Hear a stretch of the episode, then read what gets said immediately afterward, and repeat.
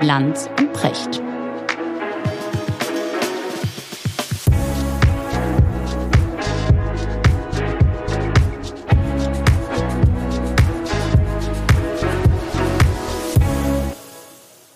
Schönen guten Morgen, Richard. Guten Morgen, Markus. Richard, ich habe was Verrücktes vor. Ich wollte dich heute mal zum Thema Pioniergeist befragen. Entdecker, ja. Eroberer, Erfinder. Ja. Ich habe nämlich neulich eine, eine, interessante Zahl, auf die bin ich jetzt schon mehrfach gestoßen, äh, gelesen. Die Zahl der deutschen Patentanmeldungen äh, ist in letzter Zeit rückläufig, sechs, fast sieben Prozent weniger als im Jahr davor. Gleichzeitig in China 23 Prozent plus. Und wir liegen aber immer noch vor China, oder? Äh, in absoluten Zahlen meinst du jetzt? Ja. Möglicherweise, aber da ich glaub, passiert Die Deutschen haben so an die 26.000 Patente 2022 ja, angemeldet. Okay. Und die Chinesen? Aber glaube ich schon ein Stück weniger. Aber ähm, also wir sind Nummer zwei in der Welt. Ja. Hinter den USA. Und dann kommen Japan, China und Frankreich. Aber du hast natürlich völlig recht. Ne? Wir schwächeln und die Chinesen holen auf. Ja, mir geht's, weißt du, ich, ich weiß auch, dass die, die Wirtschaftswissenschaftler streiten sich darüber und sagen, naja, komm, komm, komm. Man kann irgendwie die Frage, ob ein Land pro prosperiert und ob es irgendwie nach vorne geht, die kann man jetzt nun wirklich nicht nur an der Zahl der Patente anmelden Nein. und das ist äh, äh, ablesen und das ist bestimmt auch richtig. Richtig, aber, aber trotzdem dann, ist es eine interessante Zahl. Genau, und dann bin ich gestolpert über ein Interview von Ulrich Walter. Bist du dem schon mal begegnet? Erstaunlicherweise nicht, obwohl der auch viele Vorträge hält. Ja, aber der mir ist, ist viel über ihn erzählt worden. Ja, ja der, ist, der ist großartig. Der, der kann dir stundenlang darüber erzählen, wie Stuhlgang im All funktioniert mhm. und so mhm. weiter. Total. Und nur bei ihm ist das niemals eklig, sondern immer unfassbar interessant und du willst immer mehr davon wissen. Der macht aus äh, der schwierigsten ne? Angelegenheit Science. Äh, ja, ja, genau. ja, ja, ja, wirklich. Ja. Ein ganz äh, brillanter Erzähler, ähm, ja. Professor auch und so weiter, Physiker. Und es gibt wenige Menschen, die dir so wunderbar irgendwie die komplizierteste Physik so erklären können, mhm. dass du das Gefühl hast, du verstehst es. Also mit anderen Worten, Ulrich Walter hat diese Gabe, äh, dir äh, Dinge zu erzählen, die unfassbar kompliziert sind und dir trotzdem das gute Gefühl zu geben. Du verstehst sie. Dass, dass du kein totaler Dämlack bist. Genau, genau. genau. Und dafür liebe ich ihn, weil äh, das, das, das hat sowas Empathisches, weißt ja. du, sowas, sowas Menschenfreundliches. Und Ulrich Walter sagte dieser Tag in einem Interview, uns fehlt mittlerweile der Pioniergeist. Ja. Und dann Henry Ford. Wenn ich die Menschen gefragt hätte, was sie wollen, ja, der berühmte Autobauer, dann hätten sie gesagt, wir wollen schnellere Pferde. Ja. An Autos hat keiner gedacht. Ja. Und trotzdem fahren wir jetzt alle mit dem Auto. Ja. Das heißt, irgendwann mal und immer wieder an bestimmten Punkten unserer Geschichte hat es Menschen gegeben, die weitergedacht haben, die mehr wollten, die große Risiken eingegangen sind. Mhm. Also sozusagen das, das krasse, der krasse Gegenentwurf zu unserer Vollkasko-Gesellschaft, ja, wo alles Hauptsache immer sicher und kann bloß nichts passieren, sondern große Wagnisse eingegangen sind und am Ende die Menschen wirklich weitergebracht haben. Ja. Ja, wer, wer sind die Menschen, die dich diesbezüglich inspiriert haben? Ja gut, das ist schon ein bisschen eher so, was in meine Richtung geht. Also es waren nicht so häufig die Naturwissenschaftler, mhm. als eben sagen wir, Leute, die in der Philosophie bahnbrechendes geleistet haben. Aber was ich interessant finde, ist ja, weißt du, der, der Pioniergeist einer Gesellschaft ist ablesbar an den Pionierhelden. Und ich meine, in der äh, Geschichte der Bundesrepublik, wir haben ja sowieso nicht mehr viele Helden. Na, wer ist denn ein deutscher Held, der nicht von den Medien inzwischen auseinandergenommen wäre? Jürgen also, Klopp. Jürgen Klopp. Jürgen Klopp ist wahrscheinlich der größte lebende deutsche Held, das stimmt. Ja. Ja, ja. genau. Aber ähm, viele andere Helden, also wir haben die Jan Ulrichs und die Boris Beckers und die Beckenbauers und so weiter, also unsere Sportshelden, die wir haben, die sind eigentlich mehr oder weniger inzwischen aufgelöst und zertrümmert. Und es sind eigentlich nicht so viele Helden da. Und vor allem Pionierhelden mhm. haben wir ja eigentlich gar keine. Ne? Also Leute, die so in der Forschung Bahnbrechendes geleistet haben oder die Menschheit nach vorne gebracht hätten oder so, die jetzt jeder kennt, ja, und wo Kinder sagen, oh, wie der will ich werden. Mhm, ja. ja. Also das ist ja wichtig. Und ich, so in USA ist das, glaube ich, anders. Also die, die Heldenverehrung ist da größer. Früher im Ostblock war die ja massiv, ne? Die Kosmonauten und die Sportshelden, die da vergöttert wurden. Und wir leben ja in so einer postheroischen Gesellschaft. Also eigentlich will ja keiner mehr ein Held werden. Ist das ich so? denke, so dieses äh, Pioniergeist, das finden wir irgendwie im Prinzip ja ganz toll. Ne? Aber das setzt natürlich auch, also viele Pioniere werden in hungrigen Gesellschaften geboren. Mhm. Und wir sind keine besonders hungrige Gesellschaft. Das ist auch ziemlich schwierig, sie künstlich wieder hungrig zu machen und sie quasi auf Diät zu setzen, damit sie wieder hungrig wird. Wenn man sich so die Zeitalter anguckt, ne, wo die Seefahrer in die Welt aufgebrochen worden sind oder so, jemand wie Kolumbus, der ja eine, der ja eine, verkrachte Existenz war. Der hatte durch, durch, durch seine Überfahrt nur zu gewinnen, ja, und nichts zu verlieren. Und das gibt es relativ häufig. Es gibt natürlich auch so andere verrückte Pioniere, äh, Milliardäre oder so, ne, die, die, die wie, wie Howard Hughes oder so. Aber eigentlich ist ein, ein klassisches Muster für, für Pionierleistung, gerade so bei den Entdeckern oder bei den Seefahrern oder so, dass sie nicht viel zu verlieren hatten, aber wahnsinnig viel zu gewinnen, wenn das aufgehen würde. Also das war so ein bisschen das Lottospielen der damaligen Zeit. Mein Kolumbus hatte ja bekanntermaßen nicht vor, Amerika zu entdecken. Und er hat auch nicht darauf gewettet, dass es Amerika gibt. Er hatte das Glück, dass Amerika dazwischen liegt, weil sonst wären die irgendwo im Pazifik zugrunde genau. gegangen, weil die viel zu wenig Proviant und Wasser an Bord hatten. Und, und, und, und Kolumbus hatte völlig spinnerte Vorstellungen davon, wie klein die Kugel ist, die sich Erde nennt. Er hatte da einem italienischen Kartografen äh, vertraut und diese Berechnungen waren alle falsch. Und das Spannende an der Kolumbus-Geschichte ja. ist ja, ist ja, die Junta dos Mathematicos, ne, das Gremium des Königs, ja, das darüber befinden sollte, ob Kolumbus Schiffe zur Verfügung gestellt kriegt, um den Seeweg nach Indien, den, den Westweg nach Indien zu finden. Die wussten auch, dass die Erde eine Kugel ist. Mhm. Ja, das hat man nicht an die große Glocke gehängt, weil das ungünstig war. Stand in der Bibel ja ein bisschen anders drin. Aber natürlich wussten die das. Die wussten aber auch, dass der Weg zu lang ist, dass das nicht klappt. Und deshalb haben sie ihm diese Krücken von Schiffe gegeben. Also wirklich so die drei Rammschiffe, ja, mhm. also äh, die Santa Maria und die Nina und so weiter, die eigentlich keiner brauchte. Spannend. Und, äh, weil die gingen davon aus, das geht zu 99 Prozent schief. Und wie gesagt, hätte Amerika nicht dazwischen genau. gelegen, wäre es schief gegangen. Wär, genau, ja. und zwar zu 100 Prozent. Ja. Ich, ich denke gerade die ganze Zeit drüber nach. Weißt du, wer für mich zum Beispiel ein deutscher Held ist? Kennt kaum einer. Ingmar Hör. Kennst du den? Nee.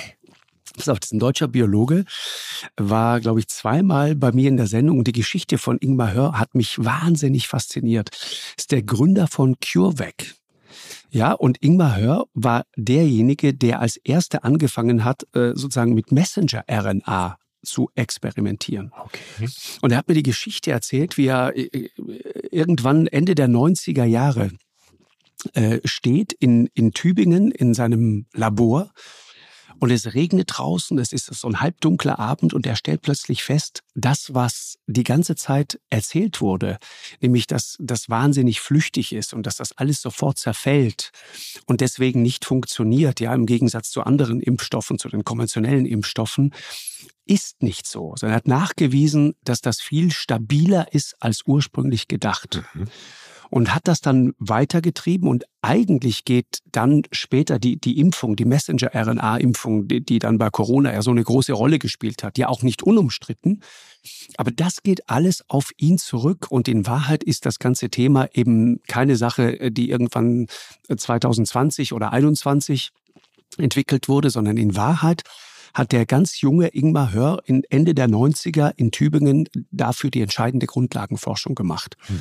Und ähm, er, er hat mir davon erzählt, wie dieser Moment war, als er plötzlich merkte, warte mal, hier bin ich einer Sache auf der Spur. Sein, sein, sein äh, Professor sagt ihm mal, lass das, vergeude nicht deine Energie damit, das wird niemals funktionieren.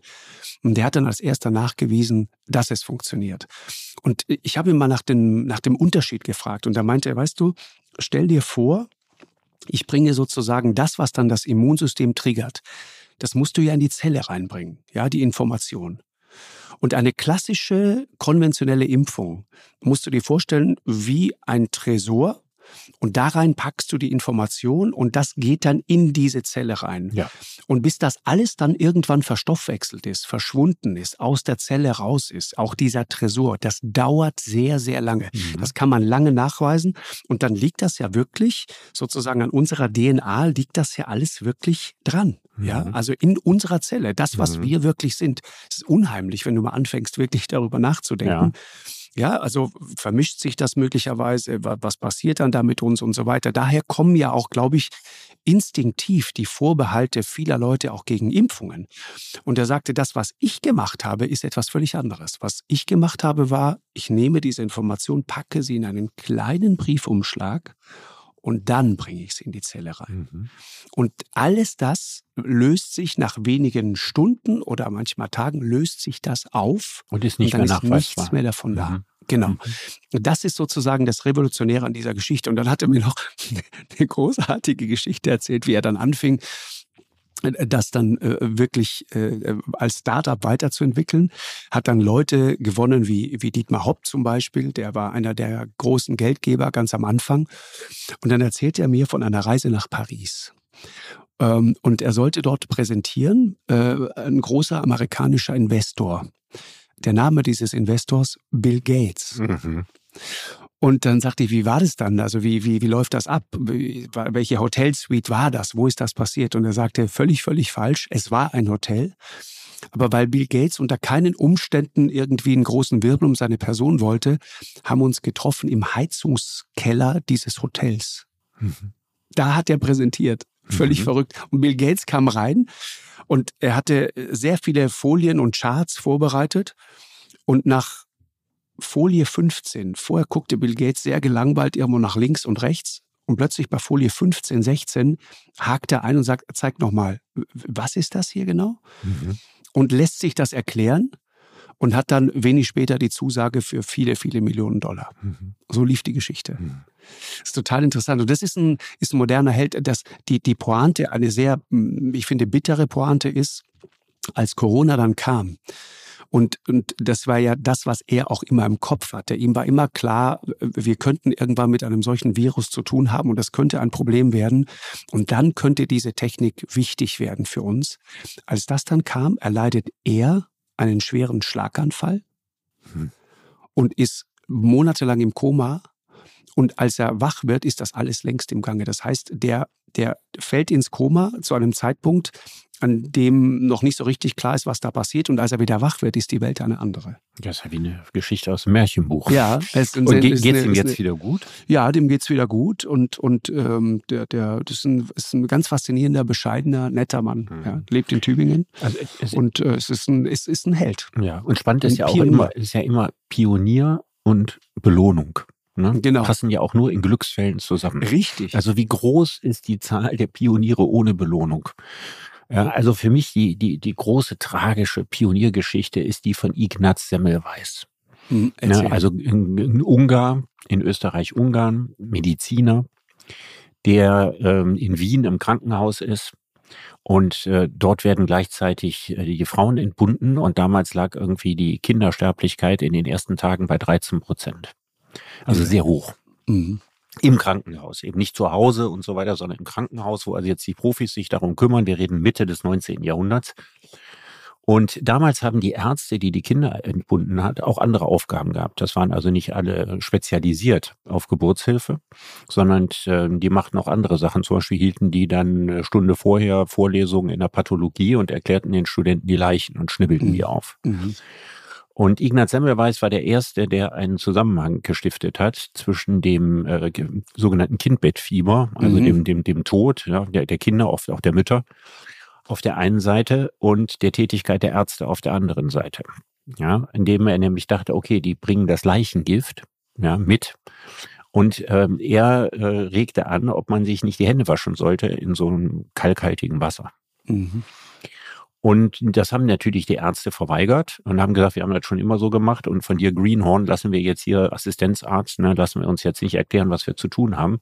Tatsächlich wurden dann aber doch Versuche gemacht und es stellte sich fest, man liest, man konnte die, die Gefahr, wenn man sich die Hände wusch, und zwar immer vorher wusch. Mhm. Ja, irgendwann kriegte Semmelweis auch raus, das ist nicht nur das Leichengift. Jeder Mensch bringt Keime da rein, jede Begegnung, jede medizinische Untersuchung so dass man also immer sich die Hände waschen sollte. Man darf nicht vergessen, das Prinzip des Händewaschens, ja, um die Hände steril zu kriegen und um Keime abzutöten, war nicht bekannt.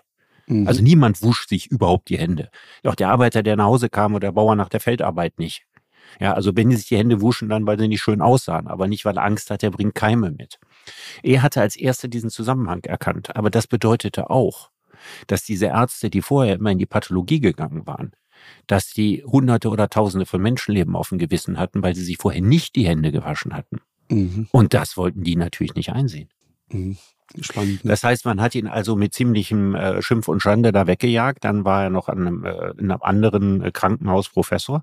Aber diese Leistung von ihm, die ist nicht anerkannt worden.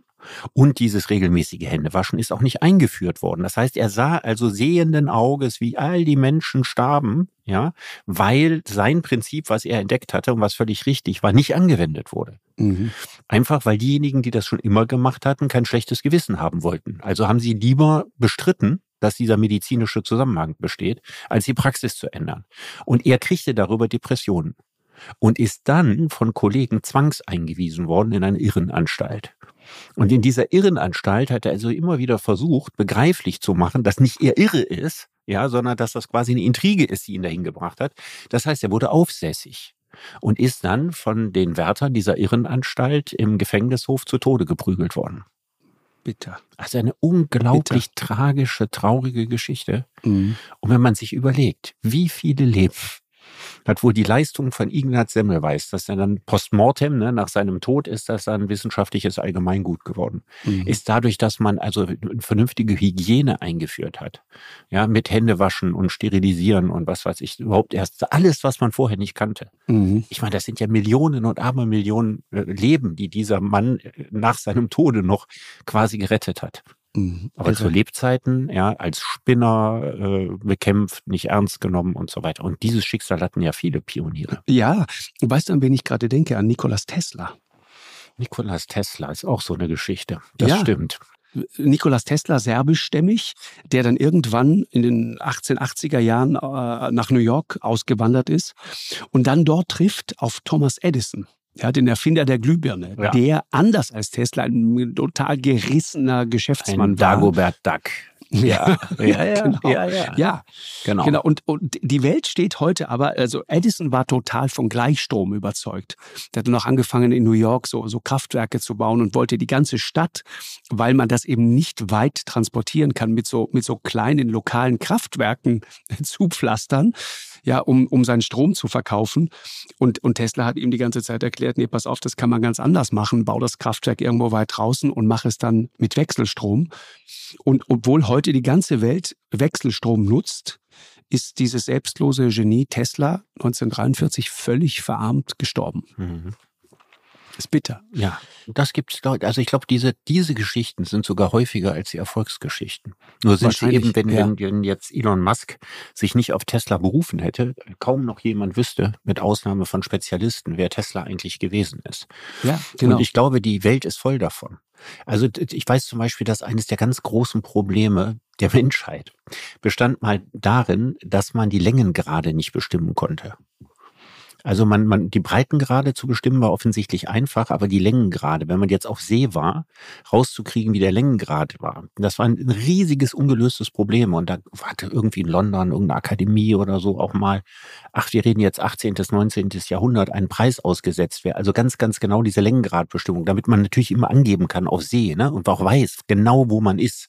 Mhm. Tobias Meyer, der, der dieses Rätsel gelöst hat und äh, mit Hilfe einer Uhr ein System erfunden hat zur genauen äh, Längengradbestimmung, dass der nie das Preisgeld gekriegt hat. Das war damals eine unvorstellbare Summe, also nach über 100 Millionen nach unserer heutigen Vorstellung. So wichtig war diese Längengradfrage. Und dann haben sie ihm versucht nachzuweisen, dass das System aber nur zu 99,9 Prozent verlässlich ja, ist oder ja. irgend so ein ja. Mist. Ja, und Tobias Meyer kennt bis auf ein paar Gelehrte eigentlich heute überhaupt niemand mehr. Ja, und äh, der hat eine bahnbrechende Leistung für, für die Schifffahrt und damit für den Welthandel Klar. geleistet. Ja, und dieser Mann ist äh, stets um seine Anerkennung betrogen worden und das Geld hat er auch nicht gekriegt. Ähm, Pioniergeist, ne? Ich habe ja immer das Gefühl, Richard, Pioniergeist ist ja so etwas wahnsinnig Amerikanisches. die irgendwo, äh, also alle großen Pioniere, auch bis heute, sind, sind eigentlich gefühlt Amerikaner. Wir haben gerade festgestellt, es ist nicht so. Aha. Aber, aber das gehört so sehr zur Identität und zum Selbstverständnis dieses Landes. Klar. Und es gibt ja das diese, fing ja ne, mit diese, den Pionieren an, die das Land besiedelt haben. Ne? Genau. Also dadurch, dass man den Indianern das Land geklaut hat und quasi so getan hat, als wäre dieses Land überhaupt erstmal entdeckt worden durch Klauen. Mhm. ja. Das ist ja sozusagen von Anfang an dieses, dass man das Land der Pioniere ist. Mhm. Ja, und das war ja auch immer die Rede von der New Frontier. Ja, das ist also immer die Grenze, die man immer weiter verschiebt und weiter verschiebt und weiter verschiebt. Und das ist quasi uramerikanische DNA. Total, ja. total. Wenn du auch äh, dieses, dieses Wort Frontier, das ist etwas, das dir immer unterkommt, wenn du in Amerika unterwegs bist. Und wenn du zum Beispiel dann Richtung Alaska gehst oder so, dann ist es the last frontier, wirklich mhm. die, die, die letzte Grenze, ja, die sowas, sowas Mythisches. Und da, da fahren wir jetzt hin und da gehen wir jetzt hin. Mhm. So dieses Aufbrechen äh, in die Terra Incognita, ja, das ja. unbekannte Land. Und ich meine, wenn man sich klar macht, ne, die, die ersten Siedler, 18. bis 19. Jahrhundert, die haben ja in Wahrheit nur so einen ganz schmalen Streifen entlang der amerikanischen Ostküste, ne? da wo ja. heute, was ich, Boston und New York und so weiter sind, ja. bewohnt. Ja. Und dahinter liegt sozusagen genau das, ne, dieses, dieses Unbekannte, dieses gefährliche Land. Mhm. Klammer auf, da war schon jemand, Richtig. aber man tat so, als, als, als wäre man jetzt der Erste. Ja, Gott hatte es aber den Leuten, die da lebten, nicht geschenkt. Ja, weil die Leute Richtig. haben ja, wie John Locke damals sagte, ich hatte das ja schon mal in einer anderen Folge zitiert, ihren Boden. Die Indianer haben den Boden ja nicht beackert und sich damit gegen Gott versündigt, der ja will, dass man sich die Erde untertan macht. Wer nur mit seinen Zelten darüber zieht, ja, der ähm, hat kein Recht, Anrecht darauf, das Land auch zu besitzen, sondern nur der, der Ackerbau und Viehzucht betreibt. Und mit der Legitimation konnte man dann gegen die Urbevölkerung vorgehen. Das Aber nichtsdestotrotz, diese Pioniergeschichte ist wichtig. Ja. Ich dachte jetzt gerade, als du so von Amerika sprachst, für die Russen war das auch immer wichtig. Also interessanterweise, wenn man überlegt, diese ganze Kosmonautenmythologie, mhm. ne, die es in der Sowjetunion gegeben hat. Ja, der erste Mensch im All und der erste Hund im All mhm. und, mhm. und äh, die erste Leica. Umkreisung und so mhm. weiter. Also diese, diese Heldentaten, diese Pioniertaten auf Forschungsgebiet oder, oder Eroberung des Weltraums. Also da spielte dieses äh, Pioniersein auch eine große Rolle. Vor allen Dingen, wenn man mal überlegt, wie viel Geld die Russen, also die Sowjets damals, in ihr Raumfahrtprogramm rein investiert haben. Also wenn man diese ganzen Mondraketen, die die gebaut haben, die nie gezündet haben, die zum Teil bis 250 Meter groß waren. Und das, das in einer Volkswirtschaft, ja, die auf dem letzten Loch pfiff. Anders als in den USA, die ja auch von, von ihren Raumfahrtprogrammen wirtschaftlich enorm profitiert haben, wo ja viele Erfindungen gemacht wurden und so. Ne? Also die, die, die Sowjetunion hat diesen Pioniergeist sehr, sehr teuer bezahlt. Also der Durchschnittsbürger hat den sehr teuer bezahlt. Und, und dann auch immer so propagandistisch genutzt, ne? Diesen Wettlauf. Ja, das sollte das natürlich, klar, so, so, ein Quatsch. Die Frage, wer als erster, wer erster den, den Bund betritt, sollte äh, irgendetwas darüber aussagen, welches das bessere und gerechtere System ist. Dann genau. sich eine völlig, völlig unsinnige Verkettung, ja, von, also der, der Prestige sollte gleichzeitig das System heiligen. Ja, ja, ja. Ich, ich muss immer an diesen, an diesen, bei, bei dieser Propaganda und bei diesem Wettlauf muss ich immer an diesen alten Witz denken. Kennst du wahrscheinlich auch. Äh, Khrushchev und Nixon machen einen Wettlauf. Ja, und äh, Nixon gewinnt und Khrushchev wird Zweiter. Ja, und die amerikanische Propaganda macht daraus Nixon großartiger Erster und Khrushchev letzter. Mhm. Ja, und die russische Propaganda macht daraus Khrushchev großartiger Zweiter, äh, Nixon vorletzter. Mhm. Ja. ja. das ist so. Ja. So kann man das ausschlagen. Nee, kannte ich nicht, aber ja, ja. der ist großartig. Ja. Den mochte ich immer sehr, weil er sehr gut äh, Propaganda erklärt, ja, wie das, wie das funktioniert. Ja. Aber tatsächlich dieser, dieser Pioniergedanke in den USA, die, dieser Mythos sozusagen vom, vom, vom wilden, vom unbegrenzten Land, ja, äh, diese weißen Männer, die dabei eine große Rolle spielen, obwohl es interessanterweise, wusste ich auch nicht, es waren zum ganz großen Teil Frauen, ne, die das Land gerodet haben, die Bäume gefällt haben, die Häuser richtig gebaut haben. Das waren nicht die Männer. Die, die, die, die Männer waren sozusagen, das war der vornehme Teil, waren mit der Eroberung beschäftigt. Aber ohne die Frauen dieser Pioniergeist und diese Pionierleistungen, die amerikanischen, völlig undenkbar. Ja, also ich, man stellt sich das Schicksal der Frauen ja viel brutaler vor. Also wenn du dich gleichzeitig äh, Kinder kriegst, um die Kinder kümmern musst, ja. die Familie wirtschaftlich durchbringen musst und so weiter. Dagegen ist ja dieser andere Auftrag eine übersichtliche Leistung im Vergleich zu diesem äh, Richtig wahnsinnig komplexen und zähen und fordernden Leben, was man als Mutter mhm. hatte in einer Pioniergesellschaft. Mhm. Aber, ein Wagentreck.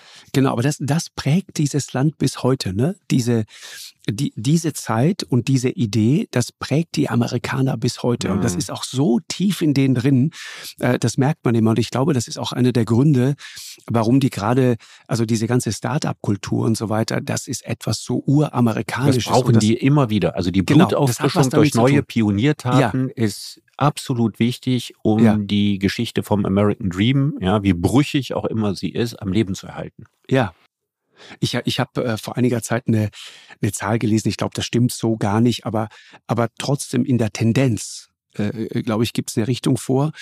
Neun der zehn reichsten Amerikaner sind Gründer und neun der zehn reichsten Deutschen sind Erben. Ja. Ne, das, und das macht sozusagen klar, wo der Unterschied liegt. Genau, welche ja. kollektive Mentalität da dahinter ist. Ja das stimmt. Ich, ich würde mit dir gerne mal über einen Helden reden, wo ich ganz sicher bin, dass der bei dir auf positive Resonanz stößt. ich bin ja? gespannt. Weil Markus, ja. du bist ja, du bist ja der Mensch für die Pole. Ja. ja. Und äh, die, die, die Geschichte der Pole hat mich auch immer äh, interessiert und fasziniert. Wahrscheinlich, weil es eines der letzten großen Entdeckungsabenteuer war, die es Absolut. noch gab. Ne? Es war ja, ja eigentlich ja. alles bekannt zu dem Zeitpunkt. Also es gab vielleicht noch ein paar Gegenden im Inneren von Neuguinea oder der Zentralafrikanischen Republik, die noch nicht so bekannt waren. Aber es bestand ja, also ich glaube, die, die Pole sind ja aus der Verzweiflung heraus erforscht worden, dass der Rest inzwischen bekannt war. Ja. Also keine anderen Reisen mehr machen. Und das ausgerechnet, das war übrig geblieben und da gab es auch nach der damaligen Vorstellung wirtschaftlich nichts zu holen. Richtig. Heute sehen wir das anders, aber damals war das eigentlich nur noch das übrig gebliebene. Total. Es ging um Ruhm und Ehre. Ja. Also gerade für die Norweger ja. ging es um Ruhm und Ehre. Ne? Ja. Waren ja, hatten sich von den Schweden gerade getrennt. Es hatte sozusagen. sich also von wirtschaftlichen Absichten. Und mussten als Nation, als Nation sozusagen brauchten die einen Gründungsmythos, ja. ne? eine große Idee. Ich glaube immer, nachdem die Pole entdeckt wurden, wurde der Sport wichtig. Weil eigentlich ist das der Übergang zum Sport. Ja, ja, ja weil, weil das eigentlich aus sportlichem Ehrgeiz ist man zu den Polen aufgebrochen. Zu den anderen Sachen, ich meine, diese ganzen Expeditionen um die Welt, ne, von Kolumbus, Magellan und so Vasco da Gama, da ging es um handfeste Interessen. Man wollte man was erobern, wollte man Handel treiben und sich was unter Nagel reißen und so. Aber die Pole wollte man sich ja nicht ernsthaft unter Nagel reißen. Also da kann man das Fähnchen reinmachen wie auf dem Mond. Genau, genau. Aber es ist ja so eine rein sportliche Angelegenheit im Grunde genommen. Und wenn man sich diese Geschichte mal, weil ich habe das so mit, mit roten Ohren da in meinem Erdkundebuch mir angeguckt, so weißt du, im sechsten Schuljahr haben wir das gemacht, dieses blaue Erdkundebuch und da war so ein Foto, Peary am Nordpol. Genau, Robert ja, Peary. Robert Peary, der Entdecker des Nordpols. Genau. So, so habe ich das gelernt. Ich weiß nicht, ob das immer noch im Erdkundebuch steht. Und irgendwann hat mir Reinhold Messner erklärt, genau, ja, Peary war nie am Pol. No, richtig. Und richtig. dieses berühmte Foto, ja, also Peary war damals auch in einem Wettlauf, ne, auch mit Amundsen. Genau. Sozusagen dem größten, der, der Großen. Ne? Also genau. wenn man alle so nebeneinander hält, muss man sagen, der, der die allergrößten Entdeckungsleistungen, Pionierleistungen und Strapazen auf sich genommen hat. Und äh, den hat er damit frustriert, dass er gesagt hat, aha, ich bin da. Und tatsächlich war er irgendwie nur so ein bisschen in der Nähe und hatte, wenn ich das richtig, äh, Reinhold Messner richtig verstanden hatte, in seinem Haus irgendwo, Mittleren Westen oder so in den USA, in, im Winter in seinem Garten ein Foto gemacht, wie er da und seine Leute im Anorak diese Fahne aufpflanzen. Ja? Und hatte dieses Foto irgendwie mitgenommen und hatte das dann da vom Pol irgendwo in die Welt gesetzt, als er, also so habe ich die Geschichte in Erinnerung, ja, ja, ja, der aber nie da war. Ja. Und ich glaube, bis in den die, die echte Entdeckung des Pols war dann in den 50er Jahren und die Leute, die als erste am Pol waren, wussten nicht, dass sie die ersten, sie die ersten am Pol sind. Genau. Ja, weil diese genau. Peary-Geschichte ist ja erst in den letzten 20 Jahren irgendwie aufgeflogen. Ja, genau. Also äh, äh, Peary, äh, also es ist eigentlich gar nicht so richtig klar, wer der erste Mensch am Nordpol war. Das ist total faszinierend. Ja, das ist eigentlich auch eine traurige Geschichte. Das hätten wir eigentlich mal erledigen können, Richard.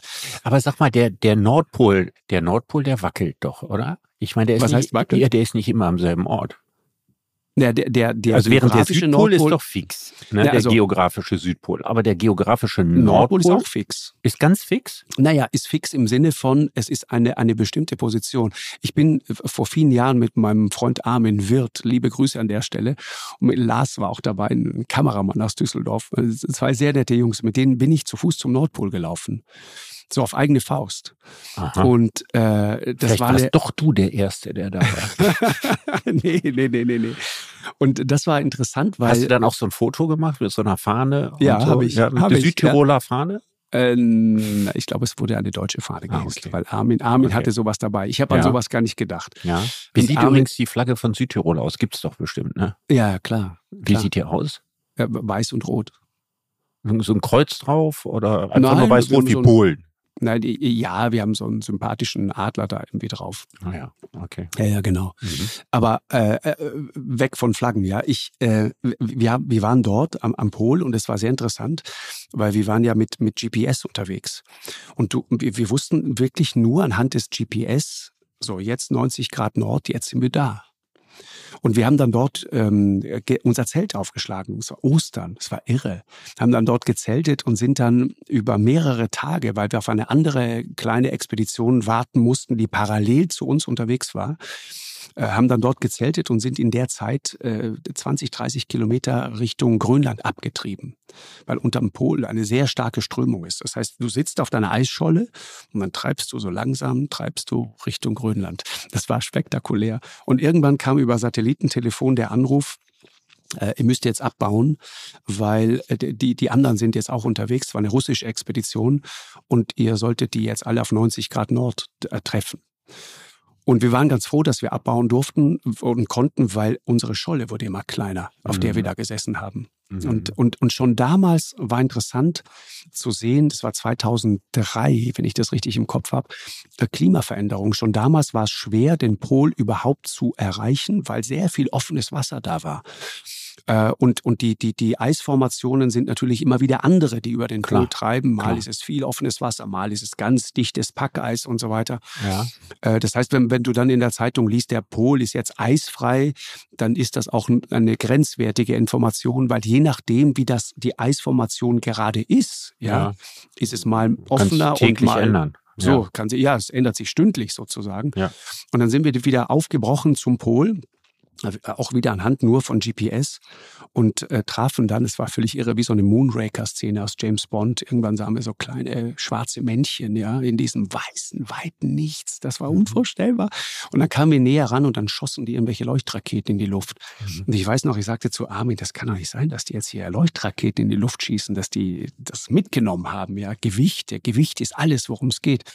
Und dann kamen wir noch näher ran und sahen dann die, die, die Russen, die sehr feuchtfröhlich und, und einige davon hatten auch, äh, glaube ich, nichts mehr am Leib, äh, sehr betrunken um Zelte tanzten. Das war sehr lustig. Mhm. Ja. Das war das schönste Besäufnis meines Lebens. Und hast du da mitgemacht?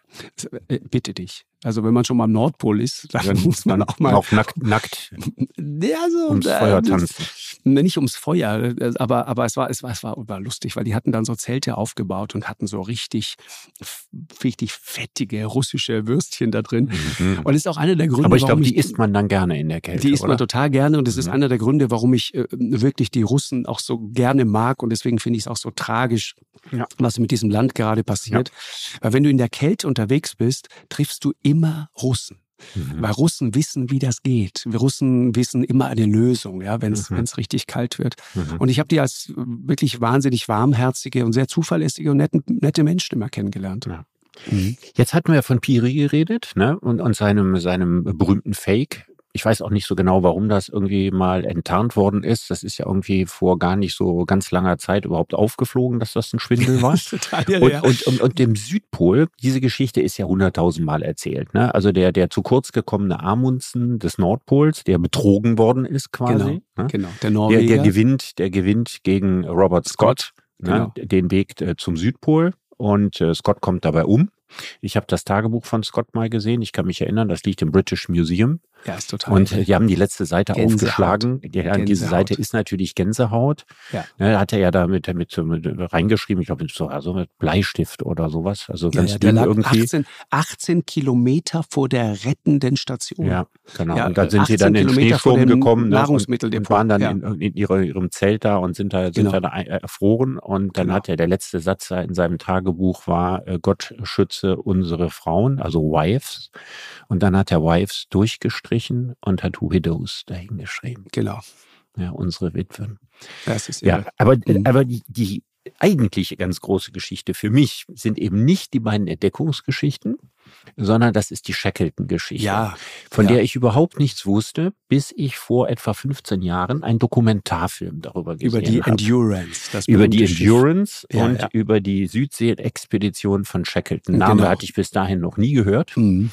Und das Tolle an diesem Film ist, dass er voller authentischer Aufnahmen aus dem Jahre 1915 war. Mhm. Ne, die haben sich damals gefilmt. Und damit konnte man also diesen Dokumentarfilm, konnte man also das alles ganz genau nachvollziehen. Und das war ja sehr irre, dass das also 1915 schon funktioniert hat. Und das Tolle an dieser Shackleton-Geschichte ist, dass Shackleton gar nichts entdeckt hat. Ja, also es ist nicht die große Leistung. Also Also, der- er, er der- wollte der- immer was entdecken. Er wollte ja. zum, er, war- der war ja bei Scott auch er war dabei. bei Scott ne? dabei gewesen, ist dann ist zurückgeschickt, worden. Genau. genau. Mhm. Und dann hat er sich überlegt, was kann man denn jetzt noch entdecken? Also wo kann man noch einen draufsetzen? Und wollte mit dem Schiff, äh, ich glaube so in der Sommerzeit, wenn der, wenn der Südpol nicht ganz irgendwie komplett alles irgendwie zugefroren ist, irgendwie mit dem Schiff da durch. Ne, der wollte, naja gut. Also von einer auf die andere Südpol ist Seite, Ja, das geht ja in der Mitte nicht. Nee, genau. In, im, Ja. Am Südpol ist ja äh, im Gegensatz zum Packeis. Nordpol ist ja, ist ja, ja, und da ist ja eine Landmasse darunter, ist ja ein Richtig. Kontinent, der gigantisch groß ist. Ja, Aber also irgendwo Thwaites- wollte er da so rumsegeln oder durchsegeln. Na, oder ich glaube, die irgendwas. Idee war, die Idee war, die Antarktis zu durchqueren. Tatsächlich. Das war die Idee.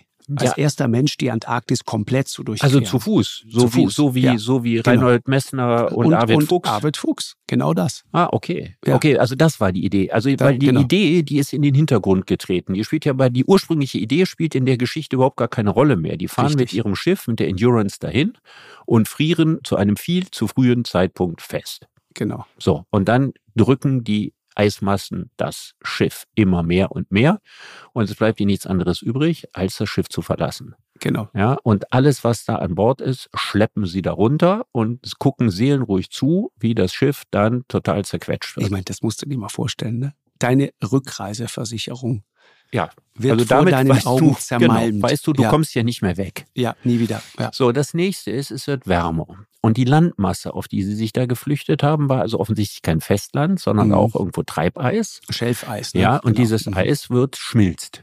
Genau. Und du sitzt dann auf einer Eisscholle. Ewig auf einer Eisscholle. Du hast überhaupt nichts zu tun. Du bist ziemlich sicher, du wirst hier nicht gefunden.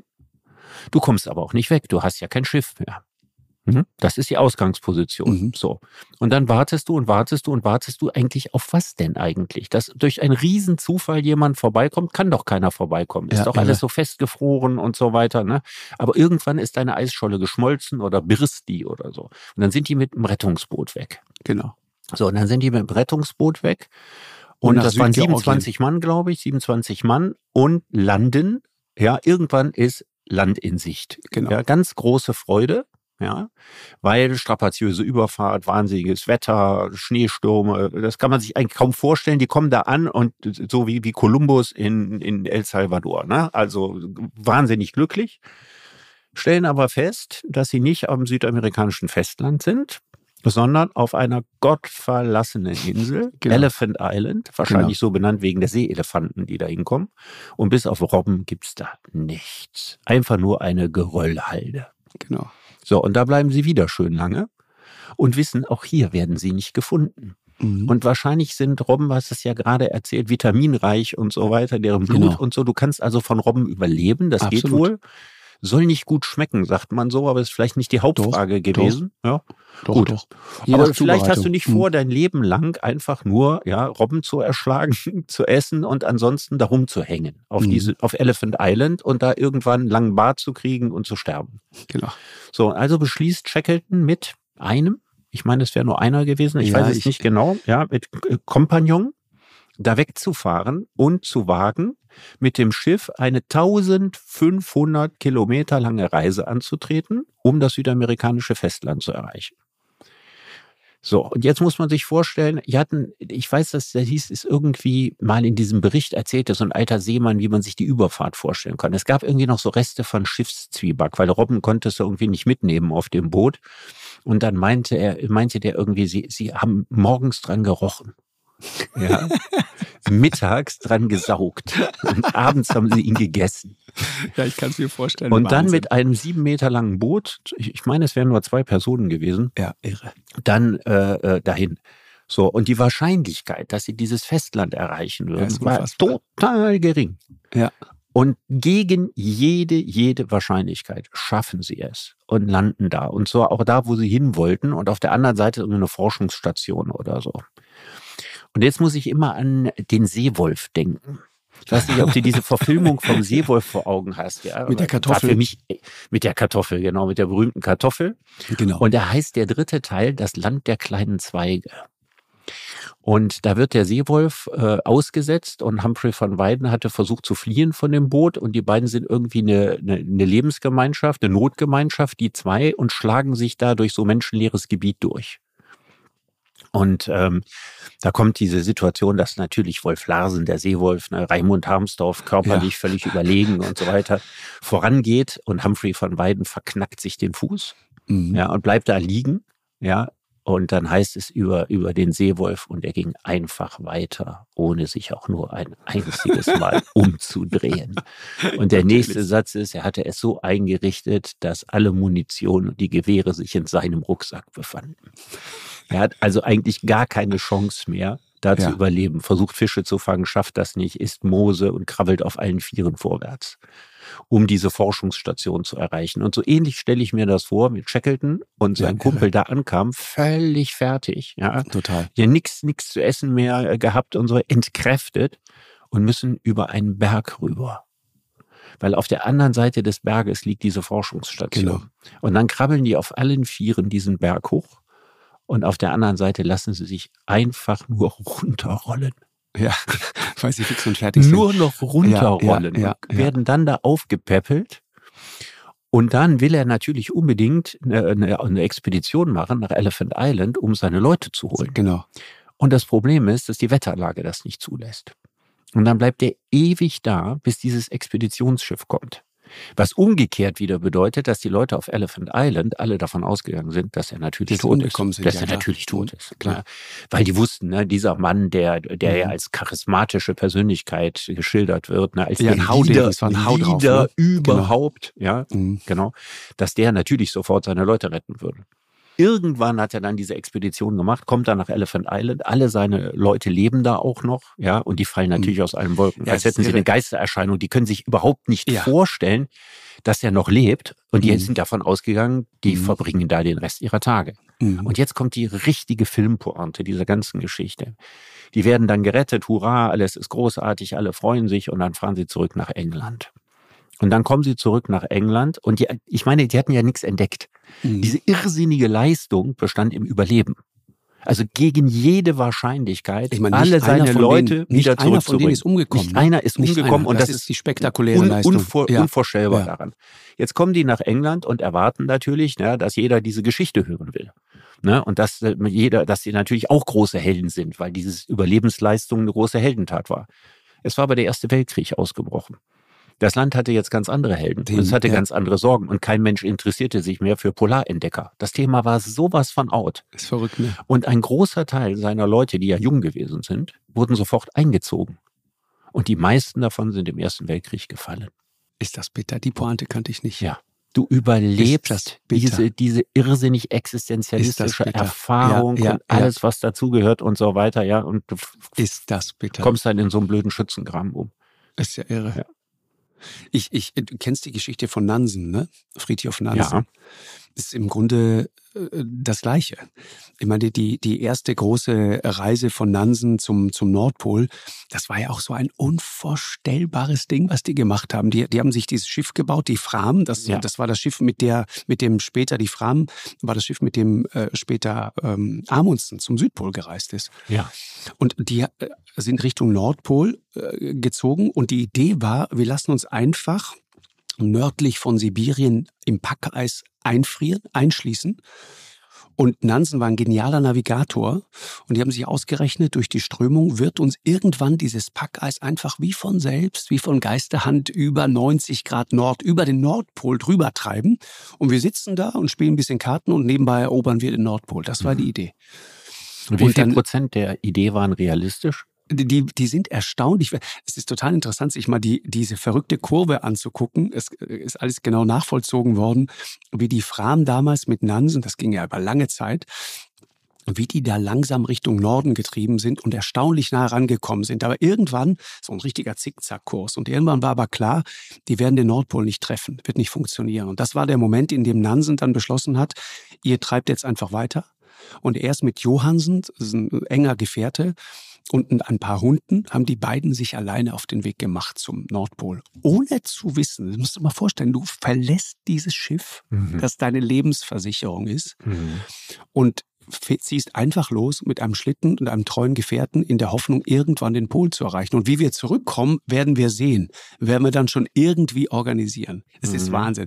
Und die, und die waren damals sehr, sehr nah dran am Pol. Ich glaube 88 Grad und ein paar zerquetschte. Äh, ich glaube 88 Grad und 60 Minuten, sowas habe ich im Kopf. Also sehr, sehr nah dran. Haben dann aber gemerkt, wenn wir jetzt weitergehen, und das ist halt die Genialität von Nansen gewesen, der dann später auch als Politiker weltberühmt wurde, äh, Nobelpreis bekommen hat und so weiter. Äh, wenn wir das machen, dann kommen wir um. Mhm. Und dann den Mut auch zu haben, umzudrehen. Und ab da ging es nur noch ums nackte Überleben. Mhm. Die haben sich dann nach Süden irgendwie durchgeschlagen und kamen dann raus auf so einem Archipel, der, der liegt östlich von, von Spitzbergen, auch so eine Inselgruppe, ähnlich wie Spitzbergen, aber völlig unbewohnt, Franz Josef Land, sibirische Arktis und äh, überwintern dann und überstehen diese unfassbar kalte, dunkle, harte Polarnacht, monatelang schwarze Nacht vor Augen. Ja, so weit im Norden, ja, dauert das endlos lange, überwintern in so einem kleinen Loch äh, wo sie dann mit, mit irgendwelchen Treibhölzern und, und der Haut von Walrossen bauen sie sich so eine Notunterkunft, so ein Zelt, werden bedroht von Eisbären und so weiter. Das ist eine irre Geschichte mhm. und überstehen das alles. Und als das Frühjahr kommt, bauen sie sich so ein, aus ihrem Schlitten irgendwie, irgendwie so, ein, so ein Schiff, so ein Kahn und versuchen über diese Inselgruppe sich immer weiter nach Süden durchzuschlagen und kommen dann raus, Cap Flora. Ich, ich war da mal an diesem, das kannst du heute noch sehen, an diesem, dieser Ort, wo die gelegen haben. Es ist wie, wie ein kaltes Grab. Da drin haben die überwintert, diese beiden. Und, und haben das so gut gemacht, dass sie sogar Gewicht zugenommen haben in der Zeit, weil sie sehr erfolgreich Robben gejagt haben und Walrosse und so weiter. Und, und ziehen dann im Frühjahr weiter, kommen Cap Flora raus und äh, sind dann dort unterwegs. Das ist sozusagen der, der, einer der südlichsten Punkte die, dieser Inselgruppe. Und es war die Frage, wie kommen wir jetzt hier weg? Und es war klar, dass die dort sein könnten. Und plötzlich stoßen sie am Strand auf einen Engländer, der von seinem Schiff runterkommt, ähm, Jackson, der äh, äh diesem Strand entlang geht, äh, Entdecker, ja, alle waren damals Entdecker, die sich leisten konnten, war auch eine Frage des Geldes und er stößt auf einen völlig verwilderten, verrußten Typen. Und der guckt ihn an und sagt, äh, sind Sie Nansen? Und dann sagt, ja, ich bin Nansen.